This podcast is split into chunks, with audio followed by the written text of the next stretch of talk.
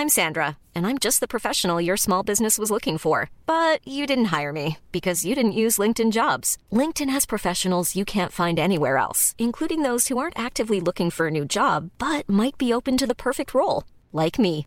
In a given month, over 70% of LinkedIn users don't visit other leading job sites. So if you're not looking on LinkedIn, you'll miss out on great candidates like Sandra. Start hiring professionals like a professional. Post your free job on linkedin.com/people today.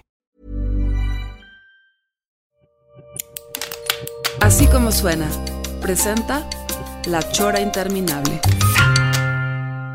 cinema, and certainly the development of cinema, is undoubtedly the most important artistic development of the 20th century. Hola, amigos, bienvenidos a La Chora Interminable. El día de hoy en su programa de radio tenemos un invitado que hace mucho que no lo veíamos, pero siempre que lo que platicamos con él, pues nos da mucha alegría. No sé si a ti te da alegría, Pelono, o te da tristeza. Sí. No, no, mucha alegría porque además tiene una- un aplomo de hombre de mundo que, que nos da una sensación de seguridad inmediatamente, cabrón. O sea, De hombre de verdad, de hombre de verdad. El día de hoy tenemos a, pues no podemos decir que sea nuestro editor ahorita en forma, porque ya nos abandonó, pero nos pues, tiene eh, arrumbados, eh, o sea, no- no, hay problema, no hay problema, o sea, No lo queremos tenemos- de todo. No tenemos odios, no guardamos en nuestros corazones, así como, como López Obrador que guarda mucho rencor en su corazón. No, no, nosotros no coleccionamos agravios, señor. Nosotros vivimos para, para ser personas amables con la gente que nos olvida, que nos abandona. Oigan, no Bien, mames, ya tienen bien. que conseguir un nuevo productor. O sea, llegaron al final de su libreta de, de invitados y ya, puta, ¿quién la rabaja? Está con nosotros Diego Rabaza. Le damos un, un, eh, eh, pues la bienvenida a la Chora Interminable. ¿Ya habías estado aquí, no, Diego? Según yo. Sí, o sea, cuando. Eso, cuando ya cinco veces pasaron todos sus amigos, todos sus colegas.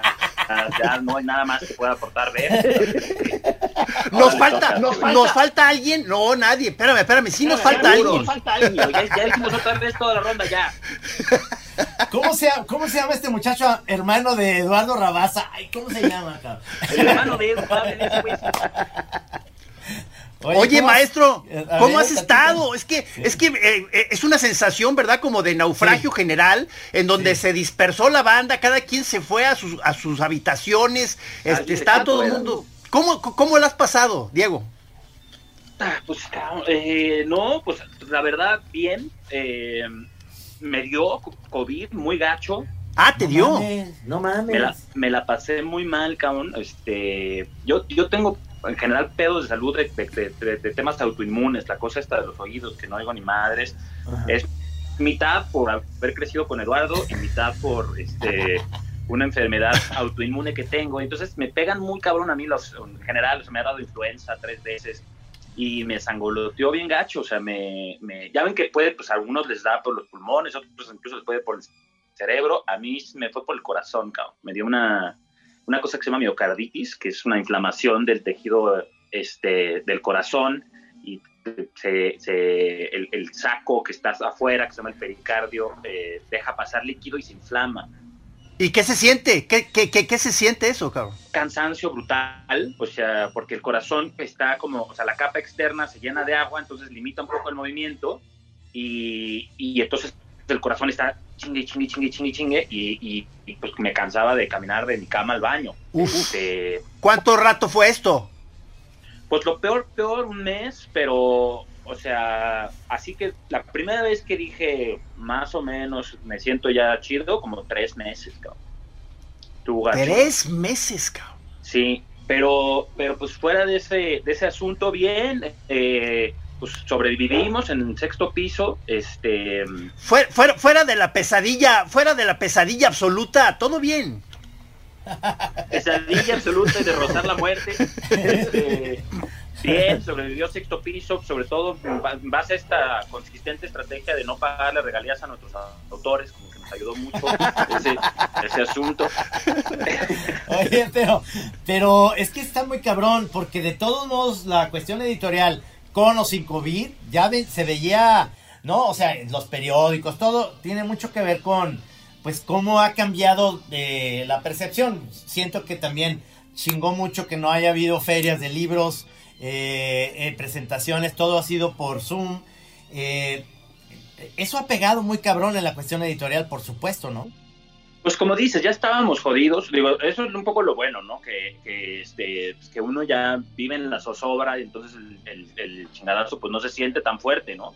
Pero, pero pues sí, se puso muy cabrón. Eh, no sé si a ustedes les llegó el chisme de que nos hicimos una, una onda este, con, con Almadía y con Ediciones Era. Eh, y ahí, pues, o sea, entre los tres hicimos una campaña ahí de que conseguimos, este, pues, Abraham pues, Villegas nos donó una cosa y eh, Graciela Iturbide nos donó una obra y Lacra nos donó una obra y subastamos esas obras y con eso medio atravesamos esos meses más asiagos. Pero el pedo fue que después, cuando la nueva normalidad, pues sí estaba más jodida que la vieja normalidad, que ya estaba muy, muy rengueante, o sea, este, muchas librerías chicas ya no abrieron, las librerías grandotas eh, de plano pararon el flujo de caja, entonces pues, se puso muy cabrón, la verdad. se eh, puso duro, sí. Sí, yo hubo un momento que sí pensé que, pues, digo, es muy difícil que una, o sea, porque lo peor que te puede pasar pues, es que te pones a hibernar, time out, y en lo que más o menos te reorganizas, pero pues en sexto piso, eh, hay 40 personas trabajando, ¿no? Entonces, o sea, la, angustia pues era esa, ¿no? realmente que nadie se queda sin chamba, porque si dejas ahorita a alguien sin chamba y más en el sector editorial, pues es condenarlo a, a, una situación muy grave. Este, y pues lo logramos, cabrón. No, digo, con muchos sacrificios todo el mundo está ganando menos, mucho menos de que antes, pero no corrimos a nadie, nadie se quedó sin chamba y hasta estamos otra vez publicando el libro. oye, Trino, según yo, este, tú y yo participamos en, en, uno de estos eventos que dice Diego, ¿no? O sea, sí, sí, por eh, supuesto, en un Zoom. Es que, es que, pues ahorita es lo que estamos todos, eh, eh, digamos, entendiendo esta situación en la cual te bajan los sueldos, este, y, pero lo que pasa es que la vida cotidiana, pues no te baja nada, cabrón. O sea, pues ni modo que vayas a un restaurante y, te, les digas, pues oiga, es lo menos, pues la, la gente también lo, lo que han, los que han sufrido más son los restaurantes. Los espectáculos. los, los, espectáculos, los conciertos, la, la música, las presentaciones en vivo, pues eso se vino abajo y todo el mundo está como buscando nuevas alternativas. A mí se me hace que el sexto piso lo que tiene eh, en positivo en realidad es que eh, de alguna manera muchos de los libros que no me decían a mí, oigan, y ustedes tienen un libro aparte de que Gis y tú tienen el Santos, le digo, no hombre, pues tenemos asuntos moneros, tenemos en, en, en, sexto piso. Y entonces mucha gente me ha dicho que los ha comprado por, por internet, por, por Amazon y por todo eso, porque sigue siendo para muchos importante tener el objeto. Porque esta onda de hacerlo, de que lo tengas en el iPad y el libro, pues a lo mejor funciona para los libros escritos porque es muy cómodo. Si te vas a la playa con seis libros escritos pero el libro de monos siempre va a ser el libro de monos. Oye, oye, perdón, pero a, mí Rulo, Rulo me ha dicho que él ha disfrutado mucho estar viendo novelas gráficas eh, en el iPad. ¿Ah, sí. Sí, pero, pero, pero yo digo que ya, o sea, como que ya, ya la conversación sobre, sobre si rivalizan, pues ya como que ya, ya, ya según yo ya pasó, o sea, hay gente a la que le gusta, yo creo que todos los lectores claro. ya, ya son en las dos, ¿no? O sea, leen en pantalla y leen en físico, a mí me da la sensación de que los libros que te, que te son más importantes sí siguen siendo como eh, algo que se busca, ¿no? El, objeto, pero pues también de repente pues, te, recomendaron un, libro y no sabes, como que no, tampoco estás seguro de que si le vas a querer entrar o no, pues igual te lo compras digital, lees unas páginas. O sea, yo creo que conviven perfectamente los dos, los dos formatos. O sea, no, no, no, el formato digital ciertamente crece, pero no va en detrimento del papel. Entonces eso está poca madre. Pues digo, si hay, por ejemplo, los audiolibros ahora también crecen muchísimo. Hay mucha a, mí ahora me entró este por, ponerme a escuchar podcasts y audiolibros y este y, y, nada de eso va, o sea, no, se nota como que hay más audiolibros, más libros digitales y menos libros en papel. O sea, el libro en papel es como muy constante y pareciera que estos nuevos formatos más bien este, como que expandieron un poquito el mercado, no digo tampoco nada para jalarse los pelos, pero lo que decías, Camacho, creo que sí es, es verdad que como una editorial como Sexto Piso, eh, o como Era, o como Almadía, o como Anagrama, este, que son editoriales como más literarias, sufren menos porque apuestan generalmente por fondo editorial y no por libros de moda, no por libros de coyuntura, no por libros que publicaste y que nada más en ese momento le van a interesar a la gente, ¿no? Entonces, si dejas de publicar libros, pues tu catálogo sigue circulando, porque sigue siendo, este, libros que tienen, que tienen vigencia. Eh, ahora, pues sí, sí, el mercado en general editorial se mueve en base a las novedades y, no publicar nuevos libros, pues sí, obviamente estanca este, la circulación de los catálogos y, es un pedo. Oye, perdón, pero ¿ustedes están sacando novedades? Sí, es que mira, nosotros tenemos una condición eh, chida, que es que tenemos la oficina en España y allá la verdad es que tenemos un equipazo chingón. Eh, este año, por ejemplo, tuvimos un macanazo editorial muy bueno con... ¿Ustedes vieron la película de Arrival? ¿Se acuerdan de esa película? Sí, ah, sí, sí, sí, sí, Buenísima, me encantó esa película a mí. Eh, esa, esa, esa, esa película está basada en un relato de un autor gringo que se llama Ted Chiang. Y el güey publica poquísimo, publica un libro como cada 10 años y como que por azares del destino, porque es un autor cotizadísimo, nosotros logramos agarrarlo y publicamos un volumen de cuentos que se llama Exhalación y pum, la rompió en España, vendió, llevamos 15 mil ejemplares vendidos en apenas tres meses. Entonces la oficina de allá ahorita es la que nos, nos está ayudando como a, tirar la carreta y además nos manda libros, ¿no? O libros que está publicando la oficina de España, porque más en España, en el momento en el que cerró todo, el gobierno asumió el 75% de los gastos de todas las empresas, cuando menos de las empresas del rubro editorial. Entonces, puta, te que una liviana monumental. Este, cosa que acá pues, ya se imaginarán lo que nos, con, con qué nos alivianaron, ¿no? No, bueno.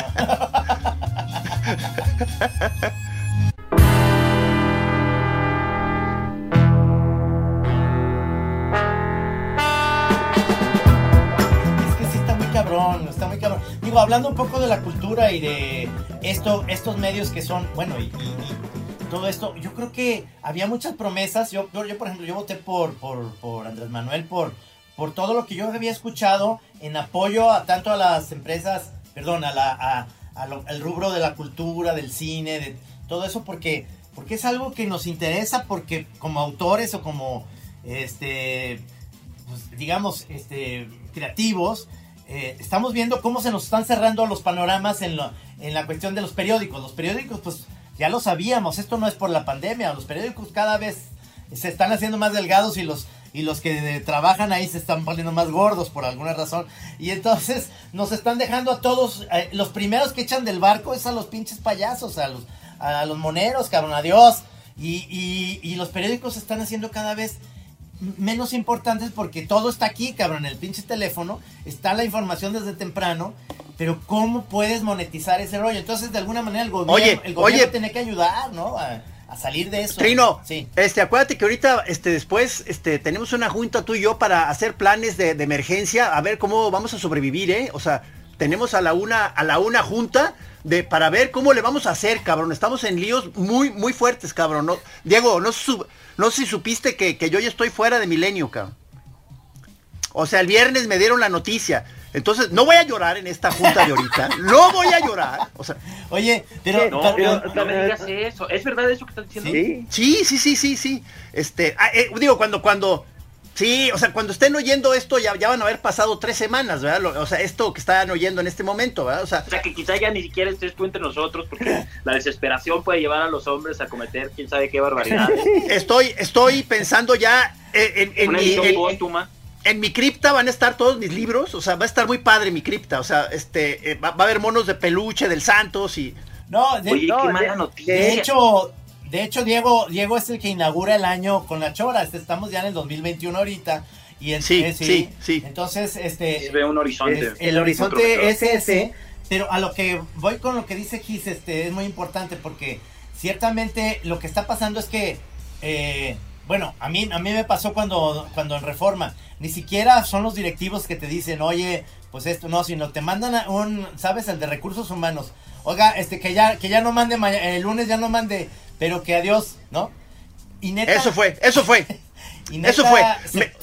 era, aparte, me tocó un chavo que creo que, si no me equivoco, acababa de entrar a, a, chambear. Me dijo efectivamente que era de recursos humanos, que era nuevo, se presentó este, me dijo, y, pues traigo noticias no muy gratas, o sea, y luego ya este, me, la soltó y luego me dice, pero de la directiva te mandan decir que de veras que muchísimas gracias. Que, por, te, vamos a mandar un rompope de, Navidad. no, no. No manches. Pero, pero a lo que, a lo que voy, Diego, es que eh, de verdad que lo que tenemos que hacer, pues no, no tenemos que depender del gobierno ni nada, pero en ese sentido debemos de como juntar fuerzas para muchas, muchos proyectos en los cuales se tiene que salir adelante. Yo creo que una de las cosas que estamos haciendo ahora el jam de moneros virtual. Entonces, qué buena onda. Sí, y, Santísima Tai. no, estamos haciéndolo ahora con, con eh, el PIS. Eh, eh, digamos, sí, no, no, no, Tai, Tai sigue ahí, pero Tai sigue en sus proyectos. Ella sigue siendo la, la que nos, digamos, somos el equipo del, del Jam cuando lo hacemos en vivo. Pero obviamente lo estamos haciendo con PIS porque necesitamos alguien que nos ayudara a poder hacer nuestra nuestro jam virtual bonito, ¿no? O sea, el PIS le sabe muy bien, además cotorrea muy sabroso y lo hacemos con él. Y, y estamos buscándole en cosas que no estábamos acostumbrados, ¿no? Si se te ocurre algo, Diego, inmediatamente dinos, ¿eh?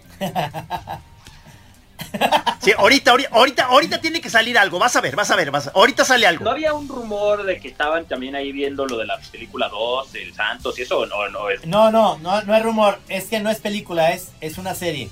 Ah, es una serie. perdón. Sí, sí. No, no, sí, sí es, sí es verdad.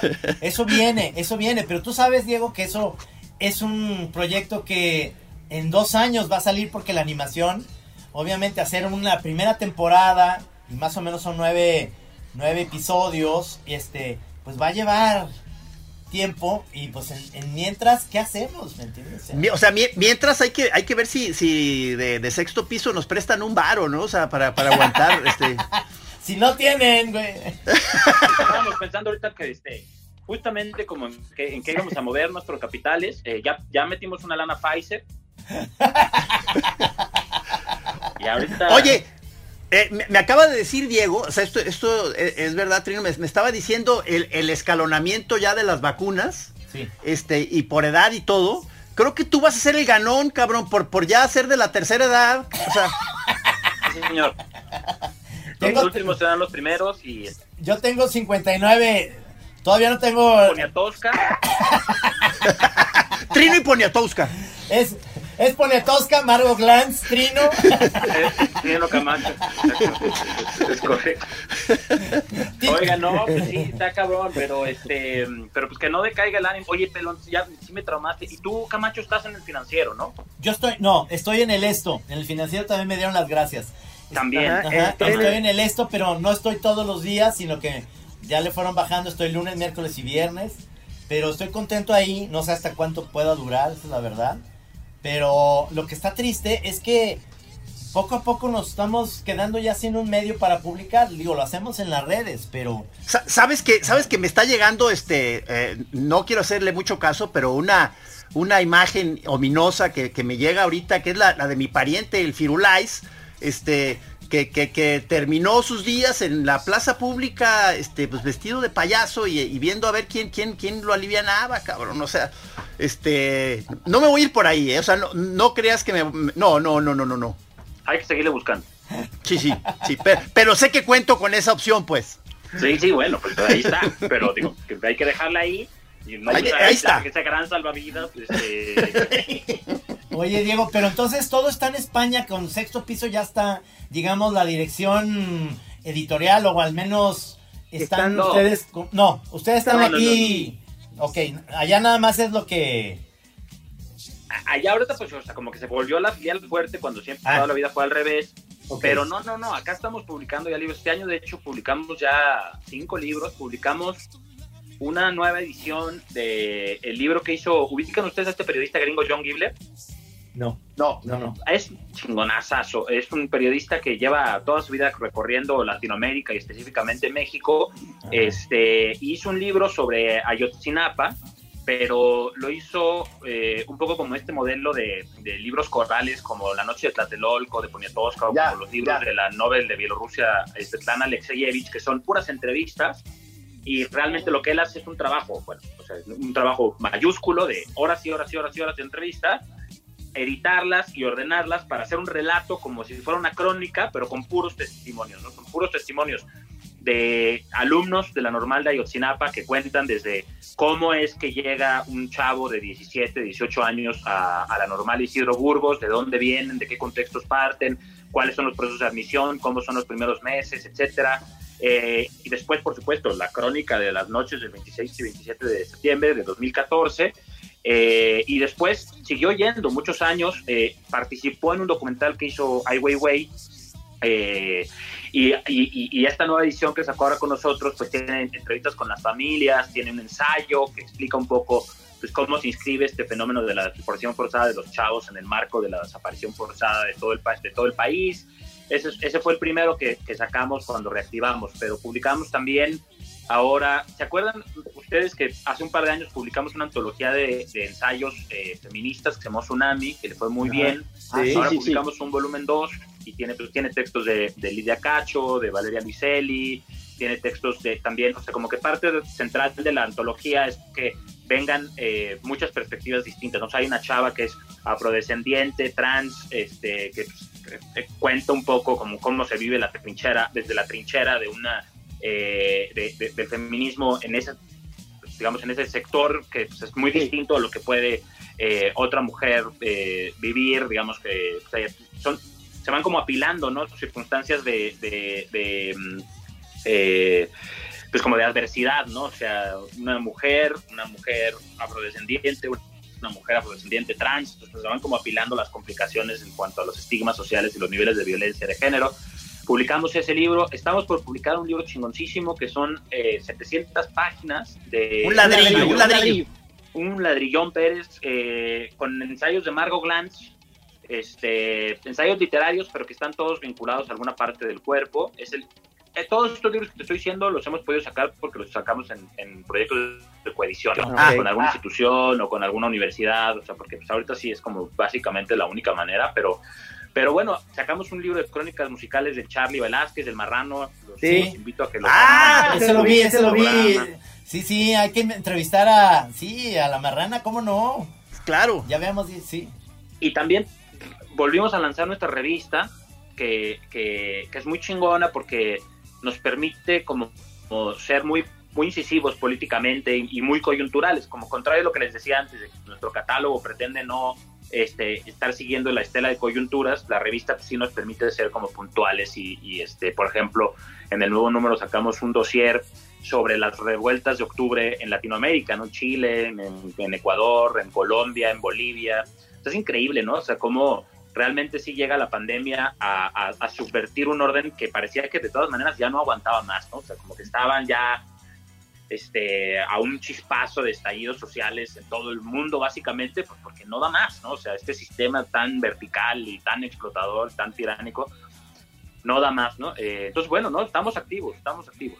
Eso, eso, ¿cómo, Diego, en qué sentido tienen ahorita su distribución si la gente no puede salir, digamos, a o no es recomendable que vayan a una librería y ahorita quieren regalar libros de sexto piso, estos temas interesantes que están por salir o, los temas que ya tienen ustedes, ¿cómo le hacen? ¿Por Oye, no, pero, pero sí están abiertas las librerías, ¿no? ahorita sí. sí. pero no todo el mundo quiere salir. No, no, no, sí, sí.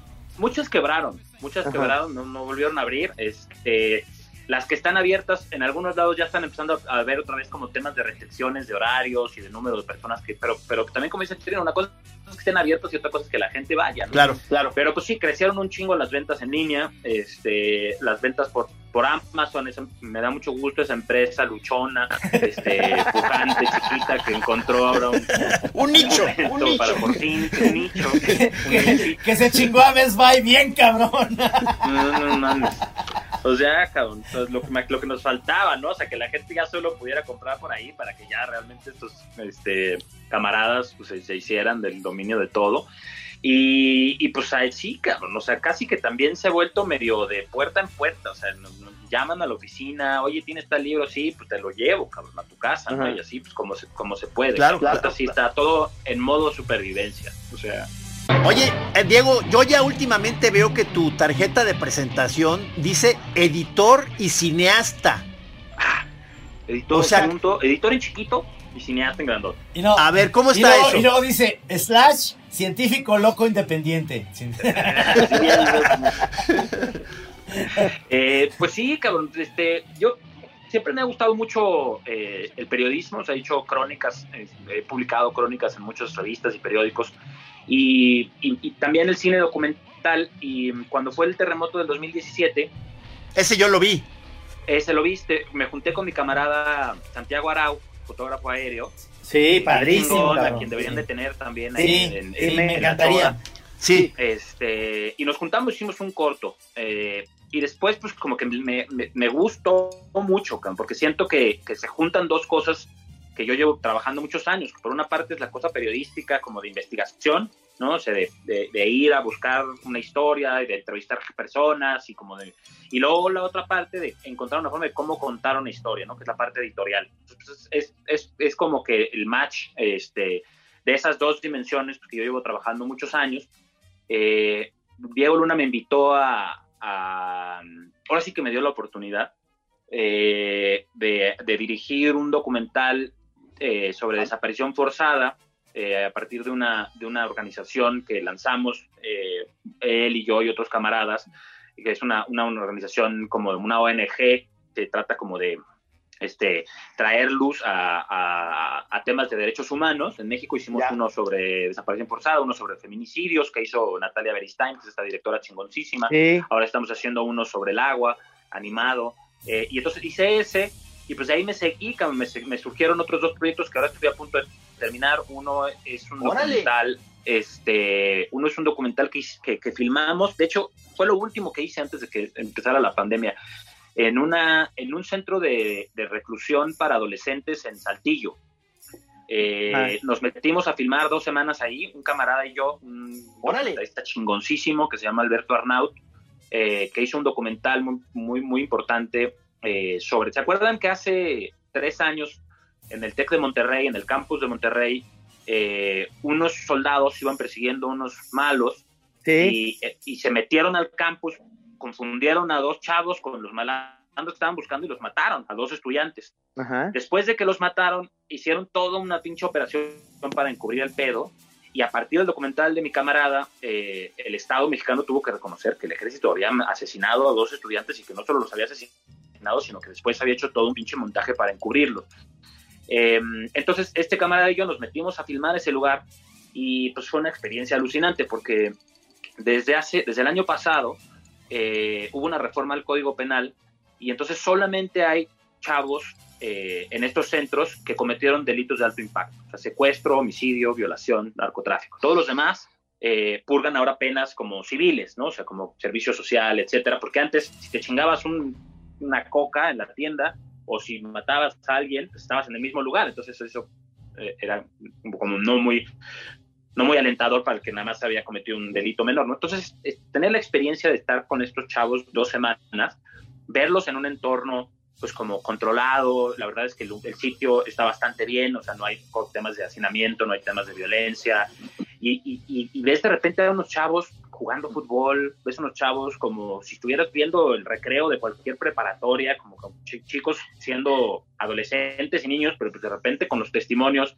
empiezas a, a darte cuenta de las cosas que han vivido, las cosas que han hecho, y te da como una dimensión de la violencia mucho más sistémica, ¿no? Que es contrario un poco a, a esta cosa de criminalización individual, ¿no? La culpa es de los criminales y a los malos hay que meterlos a la cárcel y hay que acabar con ellos, etcétera, etcétera. Pues eso es una, una estrategia eh, que, que hace que el Estado no asuma la responsabilidad que le corresponde, que es la de procurar condiciones de desarrollo para que un chico de 12 años no tenga que ser halcón de una pandilla de su colonia, porque no Claro. tiene ninguna otra posibilidad de desarrollo en la vida, ¿no? Claro. Entonces pues, hicimos una- un documental sobre eso. Hice un documental también eh, en un albergue de, de- de chavitas migrantes en Tapachula. Este, chavitas que viajan, menores de 15 años que viajan sin adultos, ¿no? Pues ya, se imaginarán también unas historias tremendas. Y, y un poco la intención es lo mismo, ¿no? O sea, como embestir los prejuicios, ¿no? O sea, esta cosa de la xenofobia que hay contra los migrantes, ¿no? Este, yo no sé si a ustedes les toque, pero en, en, en, en Guanatos, que, que también es como una ruta migrante. Claro, claro, una- ruta de paso. a una animadversión cabrona, ¿no? O sea, como de, de- de racismo pl- plano, este, plano y llano. Y pues cuando, cuando te enfocas en un segmento como niñas, pues es más difícil, ¿no? Que la gente eche a andar todos sus prejuicios xenófobos. eh, y eso pues creo que puede como ayudar a des- desactivar un poco ese tema de, de, de, anima- de social y entender un poco pues, todas estas dinámicas que la gente está atravesando no porque quiera, cabrón. o sea, ¿no? O sea, los- los- Claro. es un drama tener que dejar tu Claro. país con una mochila y caminar este, por un país peligrosísimo como México para buscar a Estados Unidos. Entonces, pues por ahí, este, eso lo hice. ¿Estos son, estos son, son largos? O sea, eh, eh, son, son todos, los cuatro son cortometrajes. El del terremoto y el de, de albergue son, duran 10 minutos y los otros dos media hora. Oye, Diego, ¿en cuál estuviste nominado al Emmy? ¿Por cuál? Por el del terremoto. El del terremoto, es verdad, es verdad. Y, y, estoy chambeando también ahora, pero, pero como en temas de escritura, eh, con Diego Sorno, con un largometraje. Ah, muy, bien. Y, eh, y podcast, pues sí, cabrón, o sea, como que eh, me, me, dio también por, por, por, diversificarme, porque también me estaba poniendo medio cabrón. Sí, claro. Sí, la onda versátil es, es lo que rifa ahorita, cabrón. Este, sí, Master, sí. El, con tu... Sí, perdón. No, no, no, no, dime. No, no, es que me acordé de que de pronto has aparecido con Rulo, ¿no? O sea, en, algún podcast o programa, ¿no? tuve un programa de radio, dos años de, literatura que se llamaba Telegrafía sin hilos, ahí en Convoy. Me gusta un chingo el radio. Eh, y ahora estoy haciendo también como escritura, pero de podcast, ¿no? Que está también ahorita... ¿Eso cómo es? Pues, cabrón, es que, o sea, como en esta especie de fiebre de contenidos que, ahorita hay en, en México, porque Selling a little or a lot? Shopify helps you do your thing however you cha-ching. Shopify is the global commerce platform that helps you sell at every stage of your business. From the launch your online shop stage to the first real life store stage, all the way to the did we just hit a million orders stage. Shopify is there to help you grow. Shopify helps you turn browsers into buyers with the internet's best converting checkout. 36% better on average compared to other leading commerce platforms because businesses that grow grow with Shopify. Get a $1 per month trial period at shopify.com/work. shopify.com/work. Están tratando de competir a Netflix, Amazon, iTunes, este, están incluso cadenas gringas como NBC, este, eh, entonces hay una cantidad de contenidos audiovisuales eh, que están saturadísimos y ahora están empezando también a, como a crecer el tema de los podcasts bien cabrón. Y entonces eh, hay por ejemplo la corriente del golfo que es la productora Diego Luna y Gael García acaba de sacar un podcast que está en Spotify que se llama La Advertencia que es sobre sobre la guerrilla en Guatemala, sobre el golpe de Estado como orquestado desde Estados Unidos a, Jacobo Arbenz en, en, Guatemala y pues es como la crónica de todos los, los, desplazados, los, eh, los, escuadrones paramilitares que iban a pueblos enteros a, a, acribillar a todo aquel que siquiera tuviera como alguna especie de tufo de guerrillero, ¿no? Sí. Este, entonces, hay mucho de eso como podcast de investigación. Por ejemplo, yo ahora estoy trabajando uno sobre Cherán, este municipio en Michoacán, donde hubo un levantamiento tipo los zapatistas y que hoy tiene una comunidad autónoma chingoncísima. ¿Ah, sí? Este, mm, eh, desde el 2015 y también hay otro tipo de podcast que son como más entretenimiento, por ejemplo, eh, esto, me acabo de terminar justo uno sobre, mm, sobre los últimos meses de, Pablo Escobar. Entonces, eh, pues esas son como cosas más de, entretenimiento y, hay ahorita un montón. Pero ahí, pero, pero, ¿y, eso cómo te lo avientas? O sea, tú, tú diseñas que como una, una hora de rollo y pones de pronto efectos de sonido, ¿cómo es el, cómo es el rollo? O sea, yo estoy aprendiendo, cabrón porque, porque realmente eh, son los primeros dos que hago y, los, y, tuve la suerte de hacerlos con Diego Sorno, que es un chingón asazo, y, este, y lo que hace él es que monta equipos de investigación. Entonces, somos cuatro o cinco personas clavados meses leyendo, entrevistando, ¿no? Entonces, juntas toda la información sobre la fuga de Pablo Escobar y el asesinato de Pablo Escobar, pero puta, con los accesos que él mantiene, pues entrevistamos al que era el director de la DEA, al que era el presidente de Colombia en ese momento, en, aquellos años. Entonces haces eso, juntas un chingo de información y luego dices, bueno, ¿cómo voy a contar la historia? La parte es en episodios y pues hay como ciertas reglas dramáticas parecidas a las del cine, ¿no? Primer acto, segundo acto, tercer acto, este... Y encuentras, lo que pasa es que es más difícil el podcast porque normalmente eh, el podcast la gente lo escucha mientras hace otra cosa estás cocinando, sales a correr, este, en el coche, en el coche, en el coche, cabrón. Y entonces tiene que ser la narrativa muy digerida, ¿no? Y tienes que estar todo el tiempo recordando qué es lo que la gente está oyendo, porque por hoy, hoy es un episodio y hasta la siguiente semana o 10 días después que te acuerdas hoy es el otro. Entonces todo tiene que ser como mucho más, mucho menos experimental que lo que puede ser en la pantalla, ¿no? Este, entonces, pues lo que he hecho es eso, cabrón, investigar y escribir.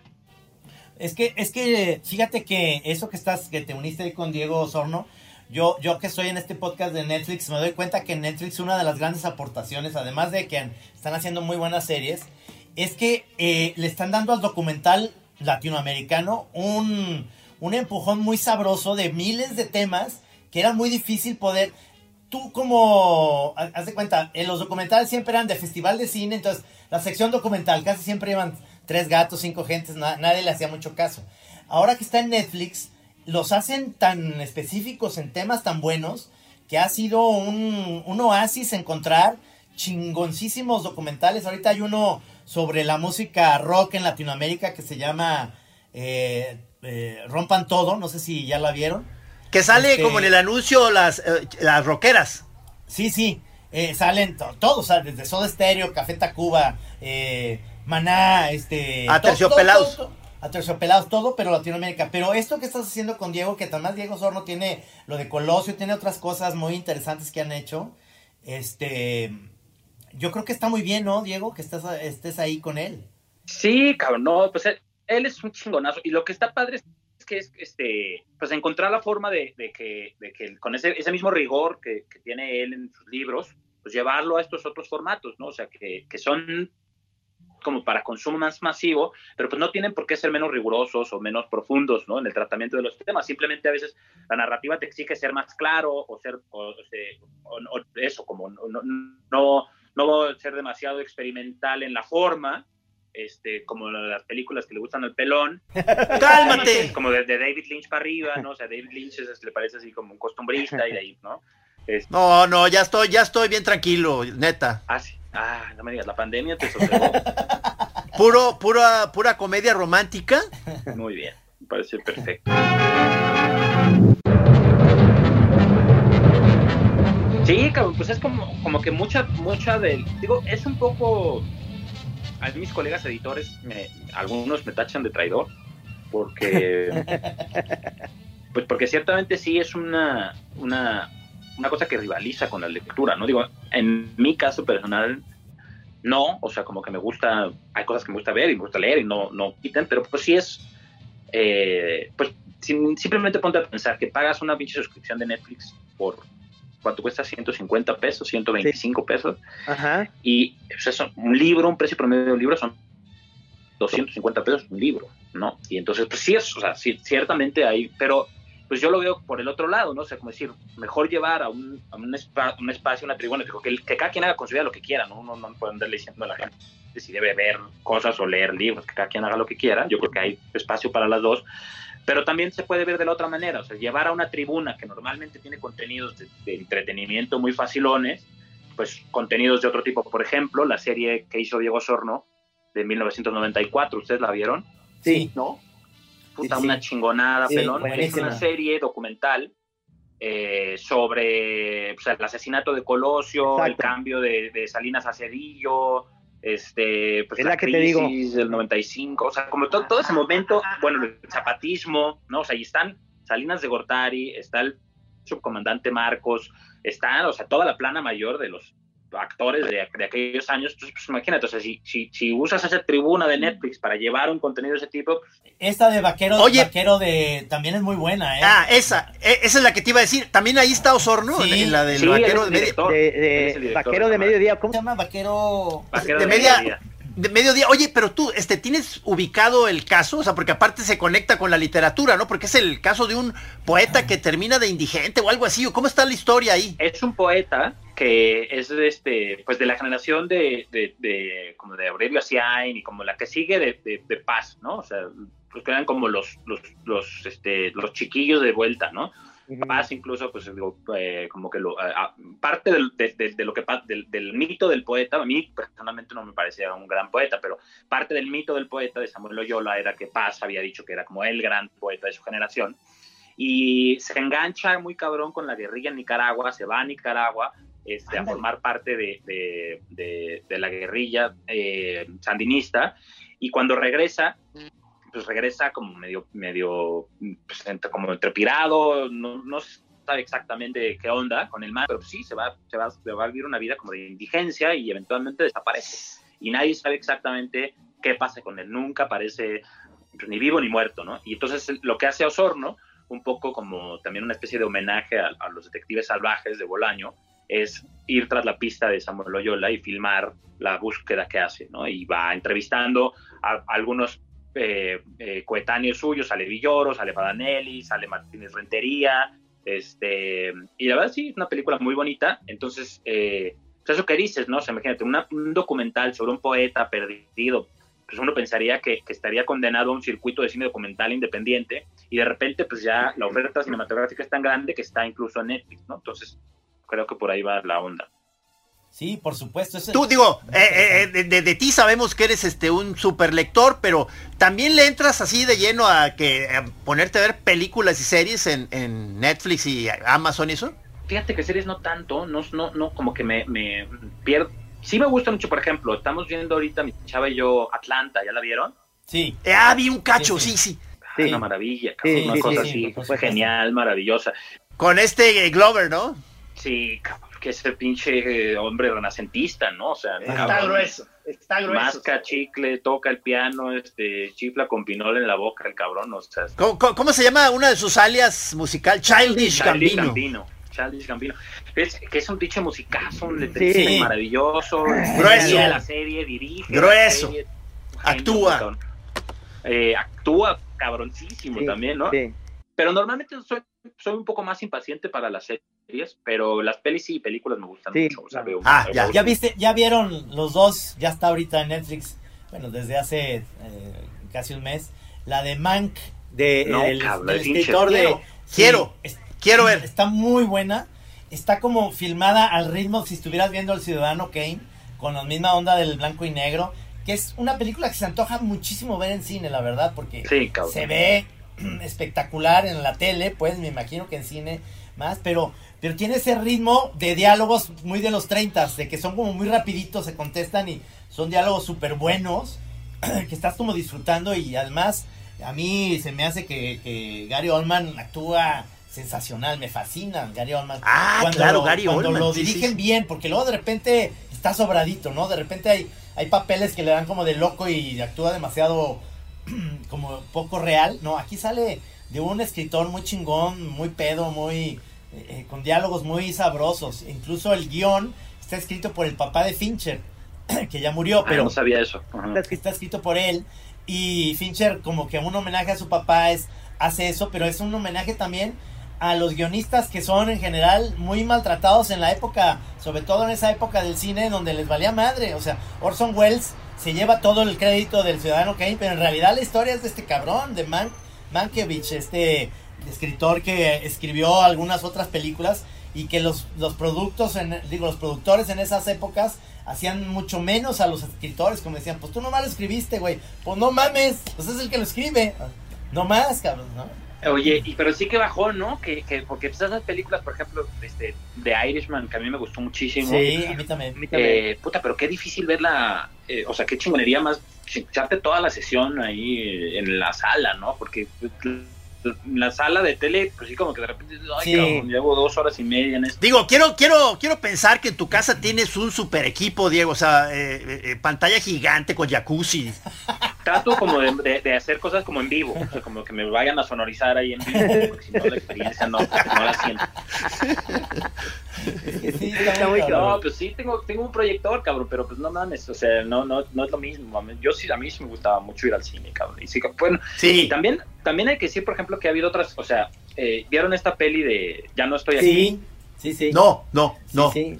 Ah, bueno, esa es de un camarada. La, de los, los cholombianos, Es buenísima, es buenísima. El chavo actúa fenomenal, el chavito, y baila poca madre. Me encanta esa. Trino, ¿es cierto que tú sabes bailar como cholombiano? Me encantaría, me encantaría. Me encantaría. Sería muy bonito. Sí, porque queremos que luego nos hagas la, muestra aquí en la Chora TV, por favor. Pero la pandemia es una ventana de oportunidad también, Camacho. Es ahora cuando. Sí. Sí. Tienes público cautivo, Trino. la gente no va... Va a ser, va a ser, va a ser un baile colombiano, pero ya con mi, este, ¿cómo se llama? En la que dices que voy a usar este pelón, este. Una combinación entre la danza, la danza de los viejitos, la danza de los viejitos de Sí, sí, pero ya ahí con mi bastoncito, con mi bastoncito este. oye, pero fuera de, fuera de Pedro, ahorita que estaba diciendo eso, sí, sí, este, digo que todo el mundo tuvo que ir a Zoom y que hueva, yo creo que ya todos, estamos todos medio hartos de los Zoom, pero también sí hay una cosa bonita, que es que, digo, uno, uno fuera de ustedes, que son los grandes este, capos de la taquilla, en, Guadalajara. Riots afuera de las presentaciones. Pues es un, siempre es un pedo meter gente a una presentación de libros. O sea, si uno mete 30 personas es un triunfo. Y en estas madres, uno de repente hace una presentación así que pues tampoco es así con los headliners más grandes y hay 200 personas conectadas, personas conectadas de distintos países de Latinoamérica. Entonces yo también creo que sí va a haber una cosa positiva, ¿no? De, de una especie como de, migras, de, de, cosa híbrida, ¿no? De aquí en adelante. Oye, ¿tuviste tu participación en la FIL? Hicimos una cosa eh, con Queret. Ah, ya. Eh, hizo una cosa bien bonita, bien bonita, se las voy a mandar, cabrón, porque hizo una chamba con una coreógrafa que se llama Inval, Pinto, y hicieron un cortometraje musicalizado, precioso, con, en base a un cuento de Queret sobre la pandemia. Eh, una coreógrafa israelí y un coreógrafo japonés, este, y es un show sobre, sobre la soledad y el encierro, etcétera. Y presentamos eso, pero nada más. ¿Ustedes sí? en una mesa. Con Kino estuvo esta, esta Nani, Liniers, eh, Tote y nosotros. Pues de hecho hubo un mega pedo porque nos llegó un, mensaje encabronadísima. De Nani. Sí. sí, porque no sale su foto. Y es que sí, ahí sí. Pero si fuera así, cabrón. Nosotros así nos digo, no, exijo una, una disculpa pública, editorial, misógina. No, no, un, homenaje aquí, no, nosotros qué era, sí, se fue. Sí, sí, sí, sí, sí. Se fue chueco porque los de la film más bien fueron los que pusieron las fotos, pero no tenían a Nani. Y Nani exigía, que tiene toda la razón, que su foto está en Google, o sea, nada más Google, ahí está Nani. Que por cierto, la, pues la, la, voy a la vamos a invitar aquí en La Chora. Ahora, en dos programas más va a estar aquí con nosotros. Pero fíjate, una de las cosas, Diego, que, que tenemos aquí en La Chora ahorita, con esto del Zoom, es que tenemos la oportunidad de, de, tener a la gente que no que es muy difícil que, que te, te podamos atrapar cuando vienes a Guadalajara, pues te la pasas en las paris, cabrón. Entonces, no, o, llegas a la chora ya muy crudo. En casa del pelón. O llegas muy crudo lo que sea, pero aquí te tenemos, o sea, y creo yo que hemos tenido unas choras últimamente muy buenas y estamos empezando el año con el pie derecho contigo, porque podemos hacerlo con quien queramos, desde su casa en pijama, este, chingón. en pijama no me dijeron. Bueno, fíjate, Diego, eh, eso me dijeron, o sea, estuve leyendo ahí de que como experiencia de espectadores de ya ferias de libro en, en pantalla, de que de pronto sí era un bajón que veías a todos muy desaliñados, cabrón. Que, dicen, oye, para ir a la fil, pues te ponías un poquito más arreglado para estar ahí en el estrado, pero que aquí a todo el mundo ya le vale madre y sale ahí en pijama en su casa y que dicen, oiga, no, señores, o sea, ya ha habido momentos épicos, ¿no? O sea, como el, este, el que cree que tiene su cámara apagada y todo. sí, claro, claro, claro. Habría que hacer un cortometraje con los mejores momentos de la, del Zoom en la pandemia. Oigan, eso, va a ser, eso va a ser. Y, y, pero pero pues, pero sí la chora me imagino que también junto con Amazon de los grandes ganadores de la pandemia no o sea como un público que está buscando este tipo de nos ha ido bien porque de repente por ejemplo nosotros entrevistamos a Sergio Aragonés hasta su casa en Los Ángeles entonces lo hicimos para la Chora TV en un formato que no es que no es Zoom que se llama StreamYard que te permite tener como si fueras eh, un director de cámaras y haces zoom y luego divides en tres y lo hace muy dinámico. Y entonces Aragonés estaba emocionado y entonces se iba a otro cuarto y nos traía un cuadro de, por ejemplo, de Moebius. Miren, este cuadro de Moebius y la chingada. Y, y este, y entonces enriquecimos un poquito la Chora Radio, aunque eso no se veía porque también lo hicimos para la para la Chora TV, que es el, sí, sí, episodio que, salió. Creo que ya salió. Ya salió. Y, hablando de, de, la guillotina laboral, pues, ustedes no vieron quién se los hace, sino quién se la paga y, cortaron a, a, este, a mi camarada, el gran DJ, la gran diva. Eh, chingada madre. ¿Navarrete? Navarrete. No, Navarrete. Navarrete está con nosotros, güey. No, no, sí, sí, eh, incluso nos manda un extrañamiento hacia el señor Rabasa, que porque dice que, que, él estaba acostumbrado a que había jales contigo, que lo contratabas de DJ y que él, él, daba por sentado que aún siendo virtual este, la participación de sexto piso en la FIL, que él iba a estar ahí poniendo música para ustedes. es, es, el primer, primer año en 18 que no paso mi cumpleaños en el Salón del Bosque. Y... Pues mira, es más, vamos a hacerlo dos veces este año, dos. Sí, por sí. Favor, sí. Sí, porque me entró la curiosidad, Diego, ¿cuándo fue la última vez que nos vimos? O sea, este, ¿tú tienes el recuerdo? Hace un año. ¿Fue en la FIL? Fue en la FIL, güey, y sí, o sea, en la tuvo que haber de la, la, FIL pasada, pero sí, se nos van acomodando los festejos, porque yo, fíjate, Camacho, también yo digo que ¿por qué, por qué existe la, la tradición de la despedida de soltero y no de la bienvenida de soltero? Entonces, este... Ahí estoy yo, ahí estoy yo. Yo quiero que me hagan la bienvenida de soltero ahorita que estoy ya, digamos, no me estoy en Tinder porque eso me da hueva, pero pues algo tiene que haber, como un Tinder de la fil o qué. Oye, nos vamos a ver. Pasarle esa idea a Raúl Padilla. Nos vamos a ver, Diego, por favor. Sí. sí, señor. Se nos acabó el tiempo, se nos acabó el tiempo, Diego, pero el otro que queremos hacer contigo es una Chora TV, es decir, que cuando vengas a Guadalajara, que grabemos y que hagamos una Chora TV, que platiquemos, que veamos tus proyectos y que podamos pasar algunos segmentos de los documentales y todo y platiquemos más a fondo. No, y gracias, camaradas, los extraño, aunque yo sé que, estoy en un rincón olvidado este, por ustedes, pero mi corazón es siempre próspero. En no estás olvidado, eres el primero del año, cabrón, así que empezamos con el pie derecho. Muchas, gracias, Diego. ¿En dónde te, pueden, ¿dónde te pueden encontrar los choreros para, para que vean las cosas en, en, Twitter? ¿Cómo, cómo estás? Eh, arroba de Rabasa. Ok. Este, mi Twitter. Órale. Eh, no tengo Facebook, nada más ahí. Ahí, Perfecto. Muy, bien. Pues, ahí estamos. Pues señor pues, este buen año. Empezamos con el pie derecho. Buen 2021. ¡Feliz año! Esperemos que ¡Feliz todo año! pase y que ya no nos veamos con una con un cubrebocas, sino ya nos podamos abrazar, cabrón. ¿Mm? Este será un año de, de, de salud y de mucha chamba. Sí, señor. Muy bien. Pues gracias a nuestro productor Rudy Almeida. Gracias, mi querido Diego. Gracias a ustedes, eh, camaradas. A nos vemos el próximo jueves. ¡Feliz año a todos! ¡Feliz año!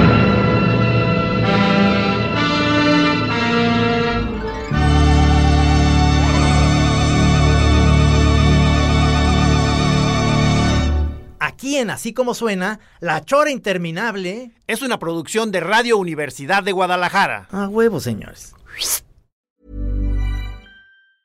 If you thought the only way to get a more defined jawline with natural looking results was through surgery, think again. Juvederm Volux XC is a non surgical injectable gel filler that improves moderate to severe loss of jawline definition and can help you achieve natural looking results with little downtime. Even better, this improved definition lasts up to one year with optimal treatment. No maintenance required. Improve jawline definition for a smooth, sculpted look with Juvederm Volux XC. For important safety information and to find a licensed specialist, visit juvederm.com. That's J U V E D E R M.com. Not for people with severe allergic reactions, allergies to lidocaine, or the proteins used in Juvederm. Common side effects include injection site redness, swelling, pain, tenderness, firmness, lumps, bumps, bruising, discoloration, or itching. There's a risk of unintentional injection into a blood vessel, which can cause vision abnormalities, blindness, stroke, temporary scabs, or scarring. Talk to a licensed specialist to find out if it's right for you.